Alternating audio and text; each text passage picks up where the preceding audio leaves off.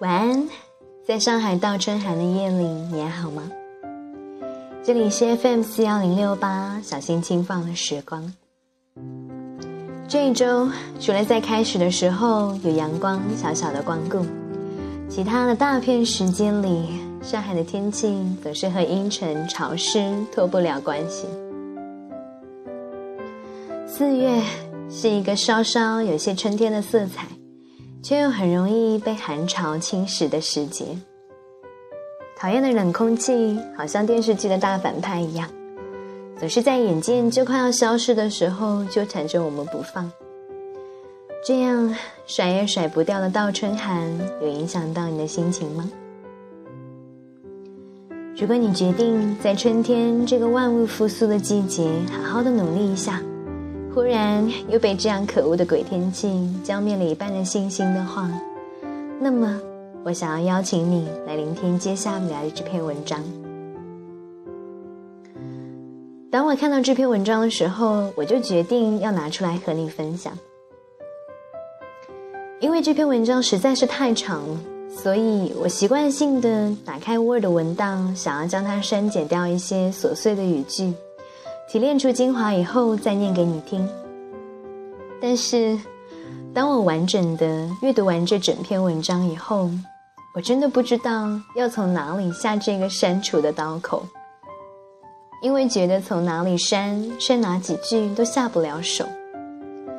所以，我思考了再三，决定将这篇文章分成两个大部分，然后用两次的节目时间来念给你听。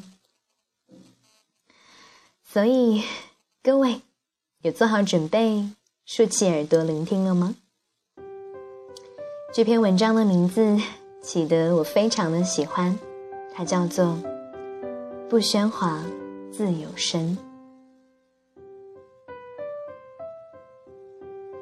今年的生日，我是在工作中度过的。上午在公司加班开会，商讨新的广告案。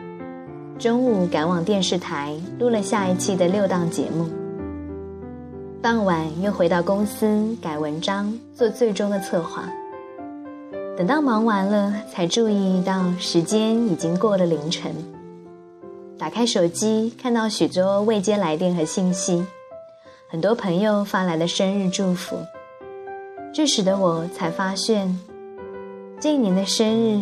就在这样与平日无异的忙碌中过去了。公司空荡荡的，没有人，只有我办公桌的灯还亮着。长时间坐在电脑前，腰酸背痛，站起来的时候浑身骨头嘎嘣嘎嘣的响。没有吃晚饭，也不觉得饿。倒一杯清水，站在办公室二十一层的落地窗前向下望。这个时候，自己的心里不同往日般的平静。整座城市都睡着了，窗外远处的霓虹灯已经熄灭了，只剩下星星点点的路灯在照亮夜归人的道路。世界安静的像是没有小朋友的幼儿园，但依然有人隐藏在这寂静的深处，放肆的哭泣，放肆的微笑。也有人会和我一样，在浓雾一般的夜色里，平静地望着这个仿佛与自己无关的世界。人是很神奇的动物，会随着周围的环境或者是天气的变化，比如晴天的时候会觉得开心，阴天会容易感伤；有阳光的时候会活泼好动，乐此不彼；在夜晚的时候。就会容易感到孤独、寂寞、冷冷清清。我就是如此。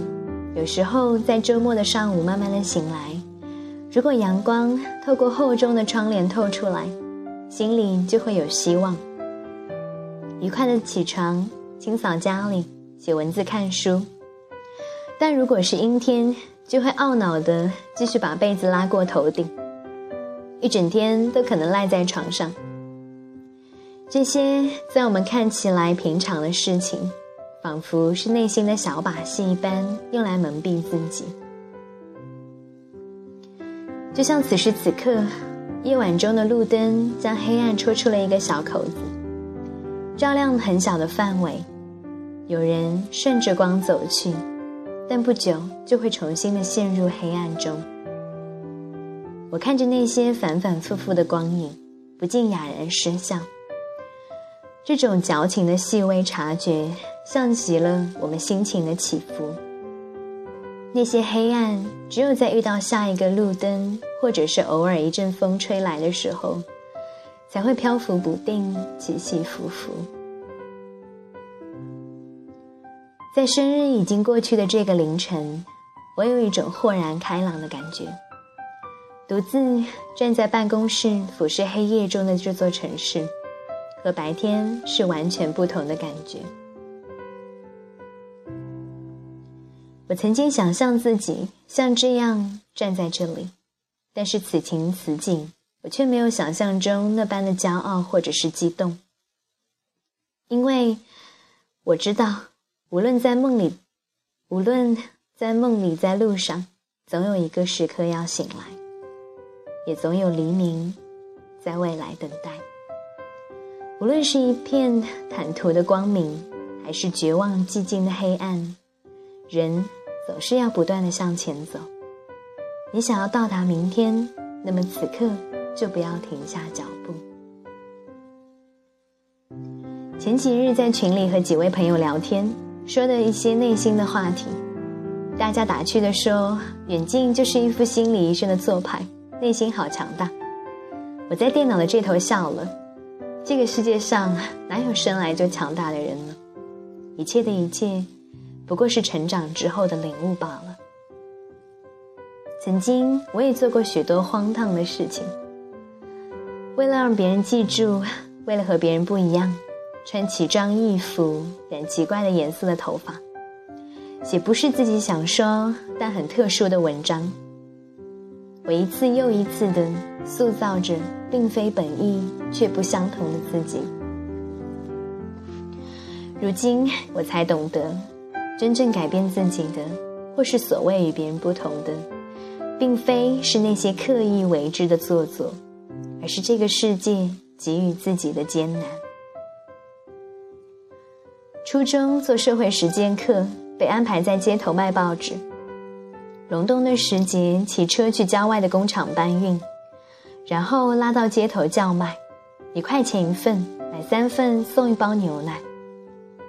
已经忘记了摔过多少个跟头，也忘记了那时候到底有多么辛苦，只记得那个时候来往行人异样的目光，还有就算是厚重的大衣也无法遮住的。还有，就算是厚重的大衣，也无法遮住的寒冷。晚上回家都冷得说不出话。写时间日记的时候，拼命的忍住不让眼泪流下来。大二的时候，参加各种兼职，做了许多工作，各种各样稀奇古怪的工种我都愿意尝试，在电器城外推销冰箱。举着旗子，顺着街道展示新款的手机，在各个路口给行人塞广告传单。很多朋友都诧异我为什么要这么做，赚不到钱，也没有实际的工作经验。我都只是笑笑说，提早感受一下生活的艰难，才能知道以后的路要怎么走才会轻松。大三开始，在一家著名的传媒公司做兼职策划。现在电视上非常火热的一档娱乐节目，就是我曾经策划的雏形。熬夜写了栏目的策划，安排通告，做各种琐碎的事情，给正式的员工跑腿买东西。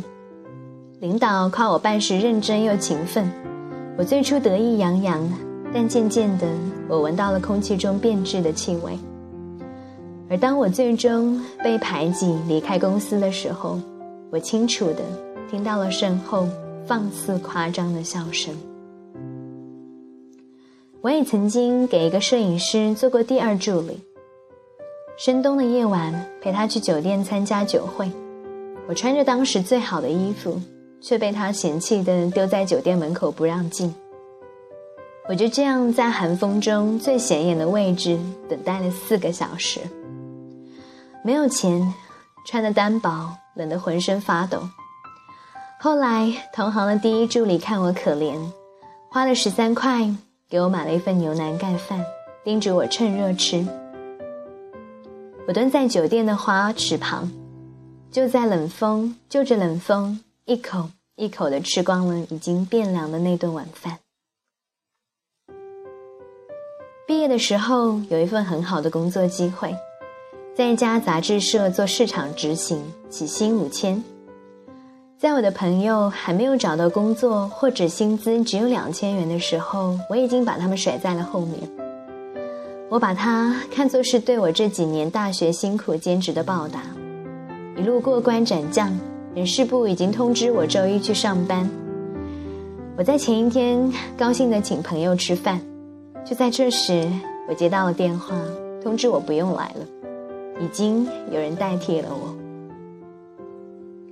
那时的我百思不得其解，匆匆忙忙的赶往公司，求着见随便一个负责人都好。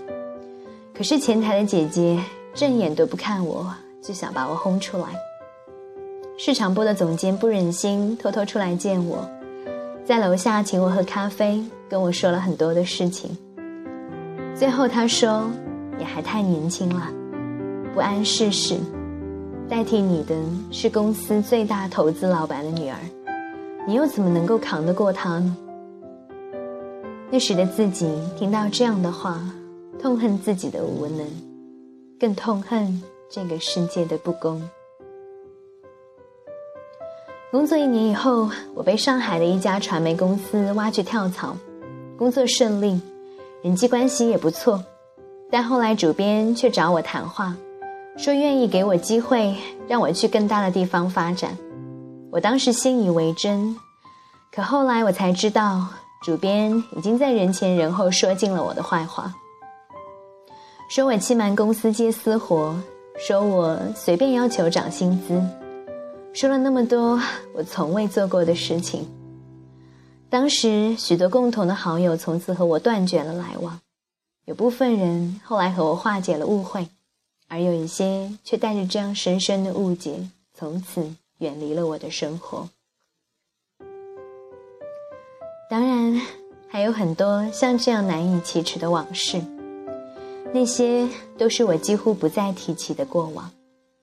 在这样一个初夜的，在这样一个初春的子夜时分，在这个瞬间，在这座城市都隐匿在黑暗之中的时候。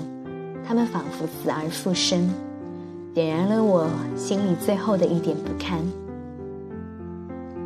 我曾经不安不断的安慰自己，那些我们经受过的痛，都来源于我们深深的爱。有人感谢苦难伴随前行，因为它让你成长，让你变得坚强。但是曾经的艰难，却更多的让我不断的看清自己。有些事你当时遇到未必会明白它的含义，但有些事在心里长久发酵过后，才会呈现出不同的模样。我们的一天天就是这么矛盾而复杂的过来了。曾经父亲对我说过：“你的人生可以选择，世界的一切也要接受，但你的内心不能改变。”于是我学会了不去选择，而去接受。在尚且年幼的时光里，我把它叫做是世界，或者是天地；而在经历了世事蜕变之后，当那些艰难让自己变得坚不可摧之后，我叫它做人间。所谓的人间烟火，就是这样一个可以时而温暖，时而冷漠的词语。所谓的人间。就是这样，时而光明，时而黑暗的时刻。是的，它们附着在我们身体的周围，在一个不经意间缱绻而来。感谢你的聆听，我们下期节目再见。